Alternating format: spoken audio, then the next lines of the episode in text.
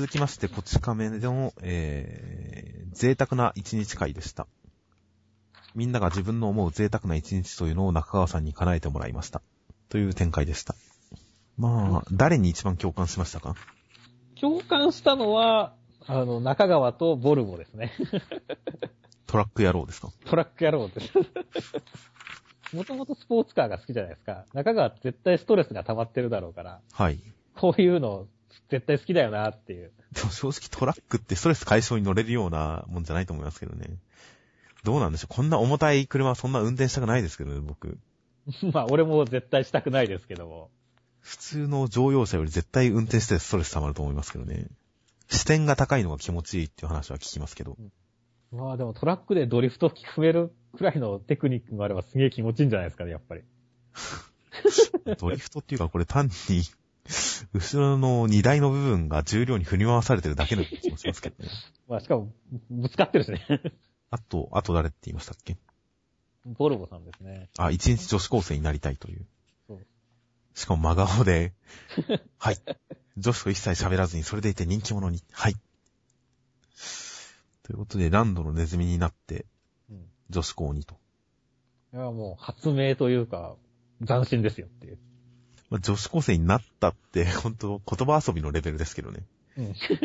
てっきり、てっきりもっと違った属性の願望かと思いましたけど、これでいいんだっていう。まあ、女女子高生の中に入混じってチヤホヤされたいというかね。人気者になりたいっていうことですから。はいはいはい。どちらかというとそういうなんか、こう、複雑な思いというよりかはもっと男の欲望に忠実な方ですからね。はいはい。まあ、それはちょっと、最初にの変態、りょうさんが変態って言ってる時に思った印象とはちょっと違う感じでしたね。まあ、ちょっと、タッチも軽くタッチもできはしますが。うんうん、まあ、どうなんでしょうね。少年漫画で描写できる範囲で言ったらこれくらいなんですかね。まあ、うん。逆にガルちゃんは誰に共感しましたか？難しいですね。強いて言えば、一日中バンジーとかですかね。まあ、あ宇宙は生きてみたいですけどもね。はいはい。あとまあ、りょうさんの昼まで寝て、昼から昼酒、まあ、パチンコはやらないですけど、うん午後遊んで、夜は家で朝までゲームっていうのをや、やったら多分、今日は何もしなかったぞ感があっていいとは思いますけどね。まあ、学生時代はよくやってましたけどもねっていう。本当ですか？ね、大学時代に授業がない時とか、こう、昼間で寝てて、こう、一日中ゲームしてるとかってやってましたよ。あ、一日中ゲームはそれはやりますよ。いや、起きたら昼酒して、午後遊びに出かけて帰ってきてゲームやり続けるっていう、この感じが、こう、そうですね、さっき僕が何にもやってない感がいいなっていうのがちょっと間違いでしたね。うんこのなんかこう、やっぱ外を回ってくる感じがいいんですよ。はいはい外に行って酒飲んで、うん。外に行って遊んできて家に帰ってゲームをやるっていう、その、いやー、遊んだ、一人で遊んだっていう感じがすごく良さそうな気がします。まあでもちょっとわかりますよ。結構だからね、こう、一日贅沢っていうと、まあ、いろいろね、やりたいこと、いろいろ思い、自分で考えたりもしますからねっていう。まあそうですね。贅沢ですからね。決して、こう、なんか夢とかではないですからね。うん。まあ別に、一日くらいなら開けようと思えば開けられると思うんで、世の中、そうそうそうよっぽどの人じゃなければ。うん。意外と実践できますけどね。贅沢な一日。そうそう。だからなんか、今日、今度の週末、なんか、贅沢に過ごそうかなとかっていう風に考えちゃうは話でしたよねっていう。ああ、まあそうですね。ちなみにじゃあ自分オリジナルで考える贅沢な一日と思ったら何かありますか？まあでも僕は、なんでしょう、今回描写がなかったんで、共感には言わなかったですけど、僕は結構お風呂入るのが好きなんで、ああ、はいはいはい。もう一日中銭湯に入っ、とかに行って、はいいろんなお湯に入りたいですね。ああ、はいいいですね。僕も旅行中は、たとえほお風呂付きのビジネスホテルに泊まろうとも、基本的にそばに銭湯があったら必ず行くようにしてるんで、お風呂はいいですよね。いいですね。も超いいですよ。ということで、まあ、オードサウナとか、低温サウナとかでずーっと寝転んでるのとか大好きなんで、ういや、わかりますよ。ね、寝転べる。ベッドみたいなところに寝転べる、の寝転べる低温サウナとかとても大好きなんで、本当うんいやー、行き、行きたいですね。ほんとそういうところで一日、なん、電話とか一切もう受けずに、のんびりしたいですね。では続きまして、磯部磯部物語浮世は辛いよの無類のチョコ好き中間良先生による第29話、うん磯部が団子屋の看板娘さんにチョコ団子をもらって、えー光り始める。その後、それがただの試食品だということに気づいた磯部はくすむといううん。展開でした。面白かったですね。面白かったですね、これは。磯部が光るっていうののこの意味のわからなさが、すごい受けましたね、僕は。まあ、光るっていう現象はわかんないですけど、この優越感とかは共感できますし、うん。そして最後どんどん光っていって、この、やっぱ大駒も今回良かったですね。大駒良かったね。見開きを使った浮世絵風の絵。うん。大八さんの1個目と2個目、両方とも表情いいしねっていう。表情いいですよ。畜生っていう1ページ目もいいですしね。うん。いやー、しかもこのね、書いてあるこの文字がいいよね。めっちゃ可愛かったとかさ。このだ、一生この団子食べられたら幸せだなーって、ちょっと露骨だったからね、露骨だったね、とか。すげえうざい感じとかね。はいはいはい。すごいなやっぁ。ぱ磯部の魅力の一部はこれが、これですよね。これですね。最後、磯部がくすむっていうのもうん。良かったですよ。ここでごまかしに入るとかじゃなくて、うん。くすんで終わるっていうのが、劣等感に苛まれて終わるっていうのが、スッキリして良かったですよ。読語感が良かったですよ。まあそうですね。読語、これはいい読語感でしたね。下手したらちょっとこう、恥ずかしがっちゃうじゃないですか。うん。しまった勘違いしてた、あっちゃーみたいになるところを、うん。もう完全にここで落ち込むっていうことで、うん後味を良くしてるんですよ。そうですね。まあ、我々読者も、うわぁ、光ってる磯部うざいわーってなってましたからねっていう。へこんでくれた方が、我々もちょっと胸を撫で下ろすみたいな感じになりますからねっていう。ということで今回はなんと贅沢にやいつもの約2倍のページを使っての、磯部磯部第29話でした。中島に特殊メイクの才能があることも発覚しました。では続きまして、端末の方の、えー無類の南下好き、中間良先生による第30話。うん。無類の南下好き。これ意味わかりました？わかりません。なんかだ。なんかさ。作中でなんか、あ、1ページ目に出てくるんですね。母上、前の犬がなんか、なんかって言ってるんですね。うんこっから来てるんですねうん。で、内容としては前のあの、お犬様が出てきて、磯部に散歩してもらいたがっているので散歩してあげて、団子屋に連れて行くと、看板娘に可愛がられてて、ちょっとムカッとしたところで眉毛を描いたら、家臣団がお犬様を見つけられなくなってしょうがないから、お犬様は磯部の家に暮らすことになりましたという展開になりました。とても良かったです。そうですね。癒されましたね。どんどん可愛くなってますよね、お犬様。小犬さんはいいですね。絵柄は全然変わってないんですけど、やっぱキャラクターがどんどん立ってきて可愛くなってきますよね。そうですね。ツッコミもできるし、結構いろいろできるキャラ、キャラになりましたよねっていう。しかも磯部との同レベルですからね。うん。同レベルとは言わないですけど、磯部と喧嘩できる相手ですからね。争いは同じレベルのものでしか発発生しないっていうあれですね。まあ、犬の方がやや上感はありますけどね。いやでも仲良くていいですよ、ほんと。うん仲良すぎるわって娘さんが引いちゃうぐらい仲いいですからね、ほんと。いやー、本当に、でもその辺がだから、微笑ましく我々にも伝わってきますしねっていう。そうなんですよね。しかもこの柱のね、この解説がすごい秀逸で、はいはい。これ読んだ後にもう一回柱のこポイントに注目してもう一回読むと、もう一回幸せになれますからねっていう。ということで、この犬が、お犬様が尻尾を振って感情を表すっていうのは、第、最初の登場の時からずっとそうですからね。うん。お犬様顔変わんない分、やっぱ尻尾で表すっていうのが、より一層やっぱいいですよね。このツンデレ感。成感ね。ツンデレ感すごいですよ。うん。ということで、お犬様なんと、磯部家に、居候出候ということで。いやー、次号、犬が8つの玉をめぐる大冒険に、磯部里見発見伝が始まっちゃう、っていうことですから。いやー このまた信用できない次回予告が。いや、とても楽しみですよ。楽しみですね。発見伝。あと7人もお犬様が出てくるだなんて。贅沢ですね。楽しみです。はい。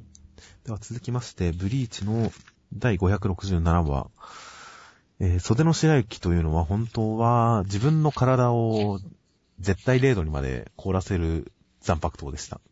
うんその絶対0度の体には、エスノト酸の恐怖というなんか成分があるらしいんですが、それも浸透してこないんで、恐怖も効かない。そして、絶対0度の活動時間は4秒だということで、4秒で一撃、こうシャンと、うんシャンと凍らせました。という展開になっていました。まず扉絵、すごい良かったですね。ああ、小説とちぎり、好み、委ねんという、うん。ちぎり、委ねんという、そんな柱で書かれた。そうですね、ルキアさん、艶っぽくて良かったですね、これは。一説によれば女性の肩甲骨を天使の羽と呼ぶらしいですが、うん。まあ肩甲骨好きにはたまらない表紙だったと思いますね。いやー、良かったです。実も溢れてました。本編は黒い感じはありますけど、本編のルキアさんは怖いですね。そうですか？いやー、なんでしょうね。元からこんな感じだった部分も多少あるんですけども、はい。なんでしょう、今回 S ノートさんにすごい引っ張られてて、なんかお互いホラー合戦見たくなってて、ああ なんかちょっとこう、あーちょっと引くわーみたいな感じになってましたね。本当ですか？本当ですよ。僕は全然、全然でしたよ。ああ、かっこいいなーって感じでしたか？かっこいいなぁとは言いませんけど、まあ、いつも通りのルキアさんだなぁと。まあ、かっこいいですね。はいはいはいあえて言うならかっこいいですし。あとまあなんか、先週から街中が凍ってる描写があったんですが、実は。うん。なんか、氷林丸が戦った付近なのかなとか勝手に思ってたんですが、うん。おそらく違ったんですね。ルキアさんが移動してるから街凍ってたんですね、あれ。というのが面白いなと思ったりとかいう感じですかね。はいはいはいはいはい。そしてまあ、今回まあ、エスノトさんとホラー対決って言いましたけど、エスノトさんの描き方で言えば、エスノトさんそれまでこう、完全に左右対称の顔で、かつ表情もちょっとないような感じ、表情がないような感じで、いやー、ホラー、ホラーっていう感じの顔してたんですが、ルキアさんが今の私には命がないと言っているのだ、といったところから、まずそこの次の顔で初めて左右非対称になるんですよ、エスノトさん。うんそしてその後、顔つきがやっぱちょっと表情ついてるように見えるんですよね、エスノトさんに。そうですね。これがもう、あ、そうか、ホラー系の人がやられる展開になるとこうなるのかっていうのがちょっと面白かったですね。はいはいはい。マスクドマスキュリンさんが小物感を出すっていうのと同じような感じで、うん。エスノトさんはやられると普通の顔をするっていうのはちょっと面白かったですね。ホラー合戦に負けた感じがしましたよ。はいはいはいはい。そうですね。まあ相手はゾンビですからね。死ん命がない。でますからね。死んでますからね。絶対0度って、うん、漫画には出がちですけど、うん。絶対0度って結構すごい現象ですからね。本当の通りですよ。まあ、もうちょっと頑張れば、時を遡れるかもしれませんよ。まあそういうね、あれありますからね。マイナス何万度のパンチを放ったら、昔が見えたっていう、過去が見えたっていうロボットアニメもありますからね。まあ絶対0度以下には下がらないですけどね。絶対0度をでも超えるっていうのは、なんか最近の物理実験で説が出てきたんですよ、確か。はいはいはいはい。意味がわかんないですけどね。まあわからないですけどもね。完全停止が絶対0度じゃあそれ以下はどうなるんだって話ではありますが。うんなんか、それ絶対0度を下回る可能性あるみたいなニュースを昔、去年あたり見た覚えがありますよ。おーそれはまたなんか、ブリーチ的にもネタになりそうで楽しみですね。まあ中二的ですね。本人がマイナス18度だからって、相手がこう簡単に凍りつくって、本人がマイナス50度だからって、足元の水が全部凍りつくってっていう、この、うんこれ本人の冷たさよりも、その、なんでしょう、周囲の、だからそうですね、これ、袖の白雪って結局本人を冷たくする能力であると同時に、おそらく、ものすごい勢いで触れたものの温度を奪う能力なんですよね。うん。多分そうですね。吹谷さんの体が冷たいだけでこんなことにはならないですもんね。うん。うん、そう考えたらなかなか面白い能力ですね。うん。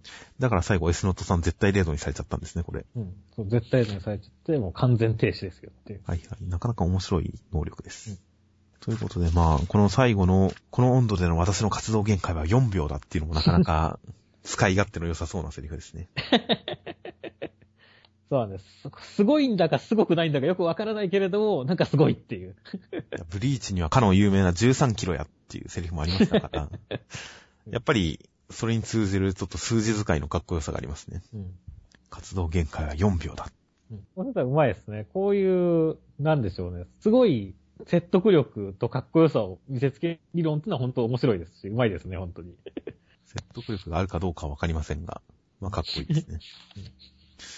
では続きまして、アイアンナイトの第9話。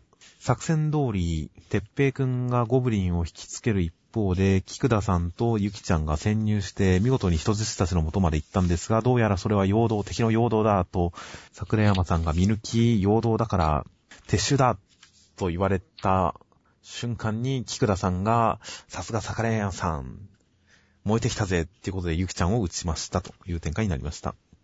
まあ、とりあえず頭から一応見ていきましょうか。はい。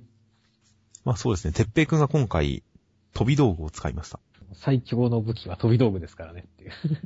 そうですね、一番強い武器。相手に接近するリスクを負わず、い一方的に攻撃できる。石器時代人間は槍投げという当時無敵の攻撃方法で地上の大部分を手に入れたという。ことで、火薬を使って、てっぺいくんの溶かした鋼を使った大砲。もうちょっとデザイン、おしゃれでもよかった気がしますけどね。うん。まあ、武骨な感じはすごい出てていいですけどもね。ですけどね。盾の時みたいに、よく作れたな、こんなのっていうぐらいちゃんとしててもよかったですけど、でもまあ、この発砲描写とか壁が爆発する感じとか良かったですよ。うん。なかなか気持ちよかったです、読んでて。そうですね。そして潜入部隊がダミーの敵を発見したりしましたね。このあたりのね、この桜山さんのね、すごい警戒してる感とかね、すごいいいですね。桜山さんかっこいいですね、桜山さんのは。いうん。世が世なら教科書に載るレベルの名称だぞ、あの人はっていう。やー、素晴らしい表現ですね。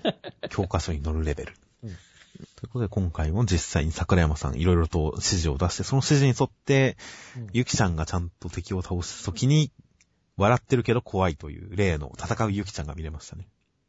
うん。ねはい。この辺はすごいかっこいいですね。この辺はおそらく八木先生の性癖が反映されてるんじゃないかと思いますけど。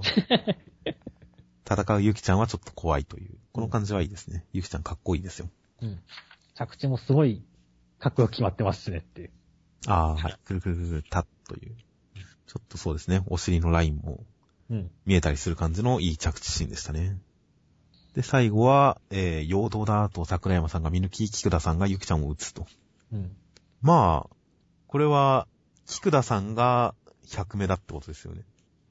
おそらくそういうことだと思いますね。ただ、100目だとすると、菊田さんの目的がいまいちよくわからなかったりしますし、んどういう立場なんだろうっていう感じはすごいするんですよね本体の陽動が目的だっていう桜山さんの言ってることが本当であれば、基地を抜け出したこの部隊を基地内に呼び戻して叩くためにやってるのかもしれませんけどね。うん。で、今まではこう、菊田さんが基地に行こう行こうって言っても桜山さんがダメだダメだって言ってたけど、てっぺいくんが来たから、これで本体を基地内に呼び込めるうん。っていう行動してたのかもしれません。まあ、桜山さんが有能すぎて、基地の外じゃ倒せないっていう状況だったんじゃないですか。なるほどね。もしくは、ゲーム感覚で楽しんでるのかもしれませんが。まあでもなんかちょっとそういうサイコキラーじゃないですけど、そういう感覚はありますね。ここで別に、この舞台と戦う意味ってあんまりなんか感じられないですからねっていう。まあ、まだまだわからない感じです。うん。菊田さん。でもちょっと菊田さん、怖い感というか、露骨な伏線はなかった割に、敵だ、敵かもしれないって示されたら納得できる感じが出てたんで、うん。いまあ、いいキャラだったんだなと思いましたね。そうですね。先週の段階ではもう完全にいい人だと思ってましたから。うん僕も完全にいい人だと思ったんで。でも今回裏切られたら、それはそれで納得してますから、今。うん。いや、いいキャラだったんだなと思いますよ。そうですね。まあしかし、大丈夫なんですかね、ゆきちゃんは。ああ、ゆき、ちゃんが撃たれたことに対して、あまり言及されなかったので。ゆきちゃんはまあ、さすがにこの感じだったら、多分、キクラさんも殺すつもりで撃ってない感じがしますけどね。うん。ゆきちゃんに目玉を植え付けるか、もしくはてっぺいくんに対する人質にするかのどっちかだと思いますけど。うんゆき、ゆきちゃんが目玉を植え付けられたらどうなってしまうのか。ああ、なんかすごい、興奮しますねっていう。まずいですね。またまずいですね、ちょっとこれは。ということで、ゆきちゃんがどう扱われるかもとても楽しみです。はい。では続きまして、ベルゼバブの第238回、スーパーサイヤ人小型積みは、必殺技の構えに入りました。という展開になっていました。まあ、ドラゴンボールでしたね、完全に。まあ、このデザインに関して自己言及したのは、まあ、だよねっていう感じでしたけど。うん。前にも思っ、前出た時確かにそう思ったよって思いましたけど。でも今回面白いのは、この、小賀くん、金髪小賀くんのデザインだけじゃなくて、戦い方そのものがドラゴンボールっぽいのがちょっと面白いんですよね。うん。そうなんですよね。ちょっとそ、このね、飛び出していく感じとかね。そうですね。いやもう全部そうですよ、ほんと。手からこう爆発、爆発を打ち出して、ドンドンドンってやってるのをこう回転しながら避けるとか。うん基本全部ほんとドラゴンボールっぽいんですよ。そうですね。いやー、だから、まあ逆にそれがギャグになってる感じがあっていいですねっていう。そうです。その上でこう、ちゃんと画力がそのギャグに追いついてますからね、今回。うんなかなか面白かったですよ。そうそう。面白かったですし、普通にバトルとして上手かったですよ。うん。だから、何気に結構高度なことやってるんですよね。意外と、意外とよくできてましたよ、今回の。ドラゴンボール風バトルというのは。うん。そうそう。ただこれやるだけだったらドラゴンボールっぽいなで終わっちゃうけど、自己言及することによってね、魅力になってるっていうのは、さすが、さすがだな、連載期間が長いだけあるっていう。まあ、自己言及しなくても、それなりに、いや、ドラゴンボールっぽくて面白いなっていう感想になったとは思いますけどね。うんうん。まあ、確かに自分で言ってくれた方があんまりこう、憂いなく面白がることができます。できるんでよかったですけど。はいあとまあ、ベルボーが小賀のことをこう、トータントータンって呼びながらポンポン叩いて、うん意思疎通を図ってるとかは、ちょっと良かったですよ。うん今までになかったことなんで。いや、ちょっとベルボー可愛いなと思いましたし、うん。二人の、こう、今まで築いてきた絆の集大成がそこに現れてる感じがして良かったですよ。そうですね、細かいところがちゃんと演出されてましたね。ちなみに藤君は、サタンさんと融合したら完全に意識はサタンさんなんですね。そうですね。まあ、実際、小川くんがなんかちょっと、融合した時もちょっと飲まれてるっぽいような感じになってましたしね。はいはいはい。まあ、藤君要素は今のところどっか行っちゃってるんで、まあ、どっかで回収してくれるのかなと思いますが。そして最後、で、来週は、そして放たれる究極の一撃ということで、うんいや、やっぱ一撃で決めてほしいですね。そうですね。ベルセバブは。刺激ですよ。ということで、もう、もう、まあ、勝つんでしょうね。まあ、あとは勝ちますよ。あとはもう、月に大穴くらい開けてくれますよ、きっと。好きなくなっちゃうかもしれませんしね。いや、まあ、普通にその活躍が見れる、活躍が見たいですよ、普通に。うんということで、では、続きまして。はい。恋のキューピット焼き野原仁の第19話。仁が帰るお別れ会をしていて、ゴルゴンさんは去っていき、そして仁は恋のキューピットになったきっかけを話しました。うん。明日、えー誓いの門が開くまでの間に、吉丸くんに腹を決めておけと、それが無理だったら、それができてなかったら、俺がこの世界を破壊していくぜ、うん。というのでしたという展開になっていました。まあ、ゆりこちゃんが出ててよかったです。そうですね。1ページ目から確実になんか首の角度がおかしかったりですとか。まあ、合計今回3コマしか出てないんですけどね、ゆりこちゃん。いや、ちゃんと4コマ目も出てますよ。次このページにしますけど何か食べないものありますって聞いてるゆいこちゃんいますよ。4コマ、4コマ出てますね、確かに。うん。いや、5コマ、5コマ出てますよ、5コマ。間のページにも出てますから。そうですね。いや、今回ゆりこちゃんが5コマも出てるだなんて。いや、とても良かったですと。はい。っていうか、うん、それくらいして終わりで、終わっちゃうよっていう。ジン、ギャグがないんですよ、本当に。ギャグ漫画なのに。まあ、今回、細かいところで言えば、ファミレスの人がジン様って言って泣いてるのと、あとまあさっきも言ったそのゆりこさんですよね。うん本当に今日はいくら食べてもタダなの？ところでこれ何のお祝い？うん全く分かってないっていうのと、あと、メニューの頼み方が、次このページにしますけど何か食べれないものあります？っていうのを頼み方をして、このロンシアさんと。ロンシアさんが唖然としてるというのはギャグでしたよ。でもそれだけで、一番ボケなきゃいけないゴルゴンさんが普通のこと言って帰ってくっていうね。いいこと言って消えちゃいましたね。う んいやいや、ゴルゴンさん、それ、存在意義なくなっちゃってるじゃんっていう。いいこと言うにしても、ちゃんと、人ボケした後で、いいこと言えばいいんですけどね。こう、なんで、こう、なんかギャグ漫画にあるまじき展開になってるので。あいやまあ、ギャグ漫画じゃなかったんですよ。なので。ギャグ漫画じゃなかったんですか、これ。焼け野原純は恋愛漫画だったんですよ。ああ、なるほど、なるほど。ちょっと勘違いしたわけですね、僕は。この、そうです。最後の最後まで。ちょっと序盤にギャグがあっただけで、うん。恋愛漫画だったんですよ。そうか。ちゃんとした恋愛漫画だったんですね。ちゃんとしたとは言ってないですよ、僕は。ただ恋愛漫画だったと言っただけですよ。はい。いや、まあでも僕はでもギャグ漫画として見てたんで、最後にちゃんとギャグを一発かましてほしいなと思ってます。まあ僕も最初はギャグ漫画だと思ってましたけど、うん。途中からこれは、ゆりこちゃん漫画だと思ってますんで、うん。来週もゆりこちゃんが出たらいいなと思います。いはいはいはい。そうですね。まあ来週もじゃあゆりこちゃんの笑顔に期待しましょ6コマぐらい出てくれたらいいですね。う。うん。では、続きまして、はい8東京23区のえー第20話、えー8は完成体ケルベロスになって、アポロンさんを一撃、そして、えー聖魂も一瞬で燃やしました。うんでも暴走してしまいました。止めるためには心許す誰かの声を聞かせなければ。ということで、実は、ハーフであったエレナさんがサキュバスとなって、えー、鉄筋の夢とハチの心をつなげました。という展開になっていました。いやー8完成体ケルベロスになりましたね。まあ、頭は縦に3つ並びましたね。これは、なんでしょうね。こう、まあ、歯に絹を着せの言い方をするなら、すごいダサいですね。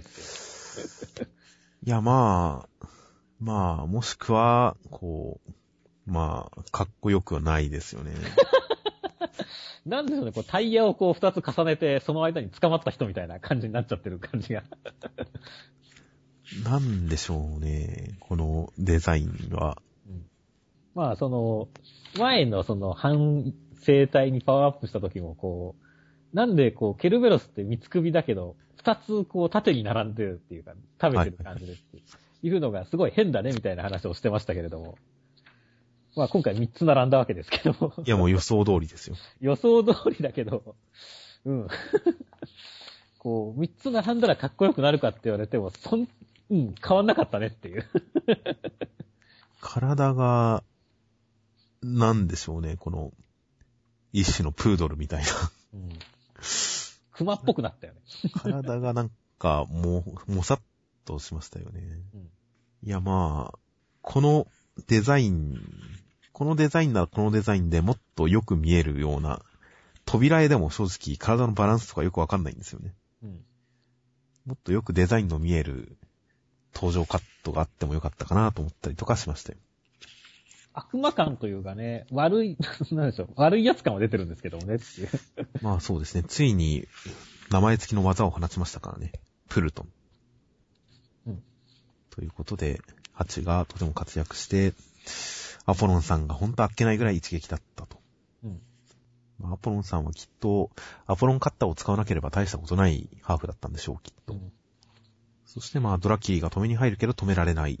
なんかわたわたわたわたしてきましたが、あの、まあ、そのドラキーさんが止められなくて、こう、エレナさんがね、ハーフに変身して、夢を繋ぐわけですけれども、はい、心をつなぐと。うん。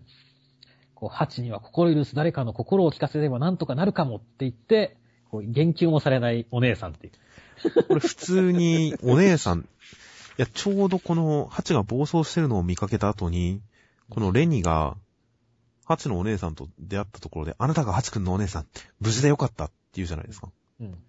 てっきり、あ、お姉さんがやっぱハチを暴走解除するために必要なのかなと思ったんですよ。うん。あなたがハチ君のお姉さん無事でよかった。うんハチを止めてくださいっていうのかと思ったんですよ。うん。言わなかったですね。そう言わなかったんですよ。まあ、ハチは、あれですよね。お姉ちゃんのことをとっくに見捨てま、見捨ててますからね。そうですね。あの、忘れてたって言ってたくらいですからね。まあ、だけど、なんでしょう。あえてす、第三者にもこの、言及されないっていうね。普通に鉄筋のところ行ってきますってて、あ、言われたらお姉さんの立場、あれ私はお姉なんだけどっていう。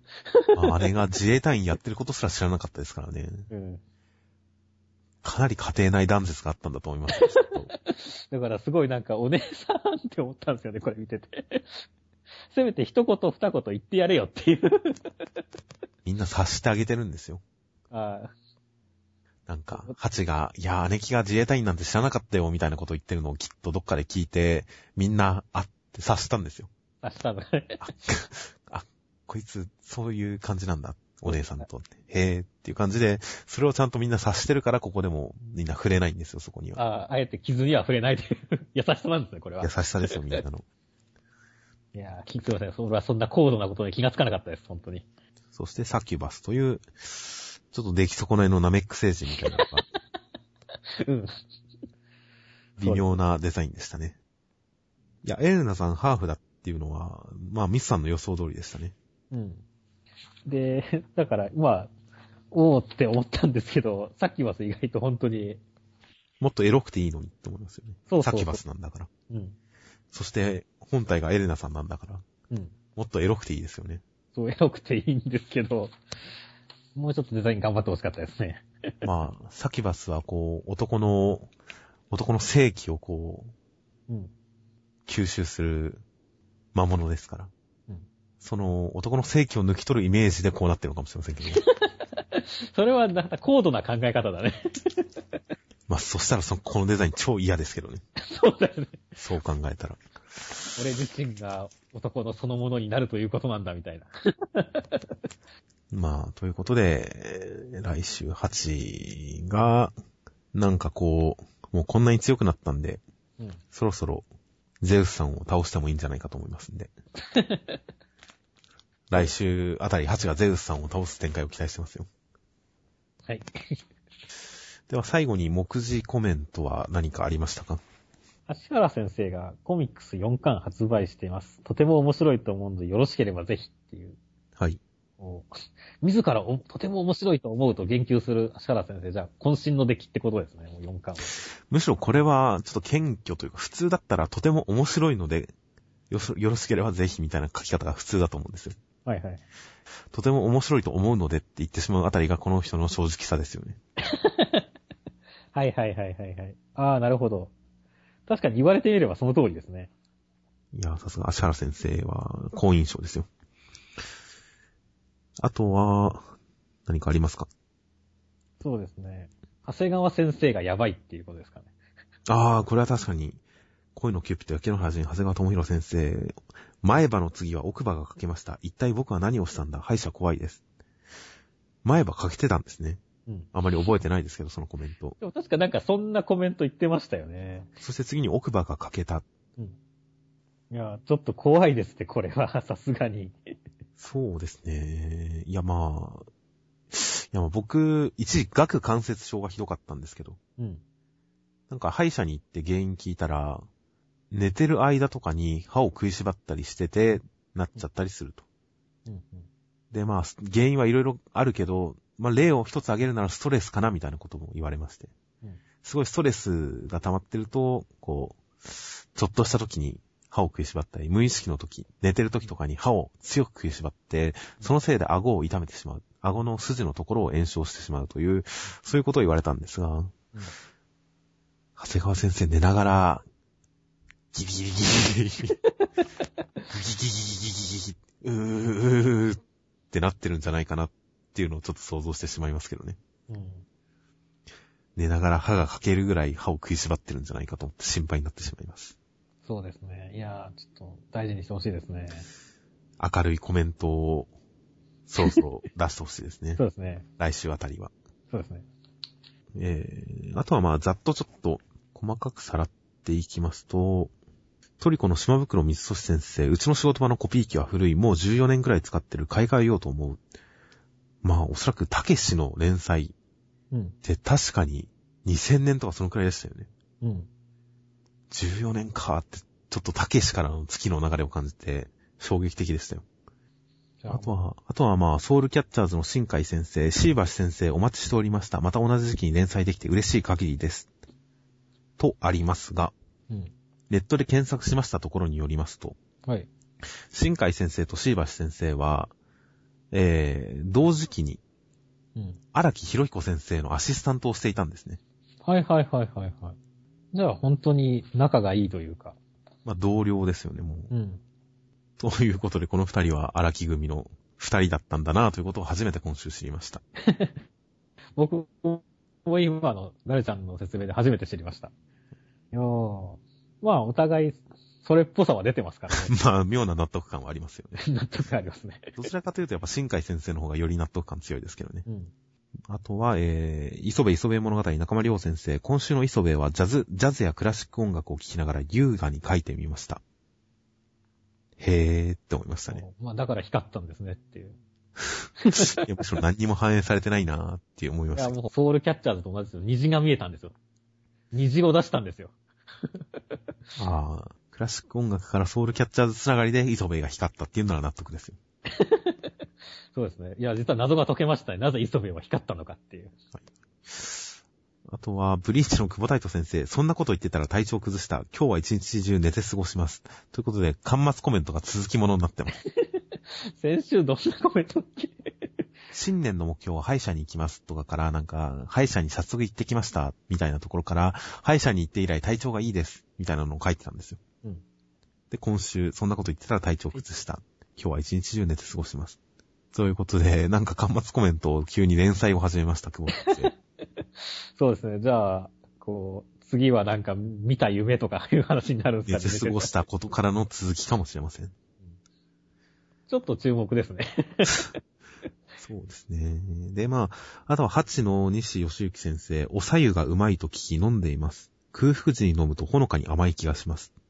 確かに、さゆって空腹時に飲むと甘いんですよね。うん、わかります。わかるわかる。という感じですね。はい。で、あとは、来週予告。えー、来週は、怒涛圧倒ジャンプ冬の革命4連新連載第2弾愛少女高山俊則先生平凡な少年の携帯電話に奇跡が舞い降りる。ということで、えー、ジャンプネクストジャンプライブで超大好評を博した作品がついに本誌連載。携帯プチオムニバスラブコメ KPOLC。このなんでしょうね。あえて発音するならクポルクですけどね。うん。お前はどこのモーグリだっていう感じですけどね。いや、あの、携帯少女見ましたよ。ジャンプライブ。はいはい。ジャンプライブで現在配信中の携帯少女にて、普段のおまけに加えてさらなる特別プレゼントがぜ絶対チェックということで、過去にジャンプライブに掲載された方の読み切り、うん携帯少女が今、ジャンプライブでスマホで読めるという形になってました。で、読んでみてどうでしたか？いや、普通に面白かったですね。ほうほうしかも、なんか、今回、まあその携帯ね、あの、触って、おっぱいとかが揺れるっていう仕様にもなってるバージョンもありまして、そうですね。そちらも触り触りしてみましたけれども、非常に虚しい感じも多少ありましたけど、ちょっとトラブルに比べると、トラブルダークネスのその触れるアプリ、触れる漫画はもううんすごいひどくて笑えたんですけど、あれ笑いましたね。俺もやってみましたけど、本当は大爆笑でしたけど、うんバカじゃねえのって思いながらやってましたけど。携帯少女はそこまで、まあもともと、そんな漫画じゃないですからね。そうですね。まあ、お色気要素はね、結構健康的にあったりしますけれども、そっちメインではないですからね。なのでそんなギャグの域までは消化せず、ちょっとまあ確かに虚しくなるっていうのもわかんなくはないです。まあ、内容的には結構普通に、普通に面白かったんで、まあ、どういう感じになるかわからないですけど、僕の中の期待値はすごい上がりましたねっていう。はいはいはい。まあ今回この人外少女がやっぱり気になりますからね。うん。一番大きなカットで、後ろの男女カップルよりもはるかに大きなカットで出てくるこの人外少女。彼女が中心になってっていうことなんですかね。まあ、何か重要なポジションを占めると思いますので、うんこのデザイン意外と好きですしね。うん。いや、悪くないですね。ということで、愛少女関東から54ページ、なかなか楽しみです。はい。あとはまあ、当然センターカラーは新連載第2回センターカラー25ページ、イリーガルレア、柴城先生、保護対策課設立、彼らに舞い込む事件とは。ということで、第2回イリーガルレアがセンターカラー。もう一つが、バーサス、えー、落山大反響センターカラー、黒子のバスケ。と、もう一つ、3本目のセンターカラーがインフルエンザに気をつけてセンターカラー、サイクスの災難。うんオリンピック観戦に勤しむ最近に珍客が。まあ、多分違うんでしょうね。違うんでしょうね。まあ、時事ネタを放り込んできました。まあでも、どっかでオリンピックネタやりそうな雰囲気ありますけどねっていう。まあ、必ずしもって感じではないですけどね。オリンピックで流行語が発生したら使うだろうなとは思いますけどね。まあ、流行語大賞は必ずチェックしてる佐伯先生ですからね。流行語大賞は全部使ってた最近、麻生先生ですからね。そうですという感じで、またやっぱりセンターから3本体制が続いていきます。ということで、あとはまあそんな特別企画もない感じですね、来週は。ということで来週は、とりあえず新年祭が楽しみ、かつ、打ち切りがあったら打ち切り企画をやりますが、ね。はい。もしベルゼバブが終わったとしても、まあ来週は終わんないと思いますが、終わったとしてもまあ、円満終了は打ち切りに含まないということで。そうですベね。ルゼバブはまあ円満扱いしていいんじゃないでしょうかと、あんまり僕は打ち切り制度とか打ち切りサバイバルレースに詳しくないんで、そこの線引きは全く自信を持っては行えないですが、まあ、基本、ベルゼバブも今から振り返る自信がないので、短期打ち切りは追悼企画をやりますが、ベルゼバブは何もやらないかもしれません。はい。ということで来週何か終わるものがあったら短期打ち切り追悼企画として何かやるかもしれません。ということで来週はジャンプ12号2月17日発売となっております。はいでは、お疲れ様でした。はい。どうもお疲れ様でした。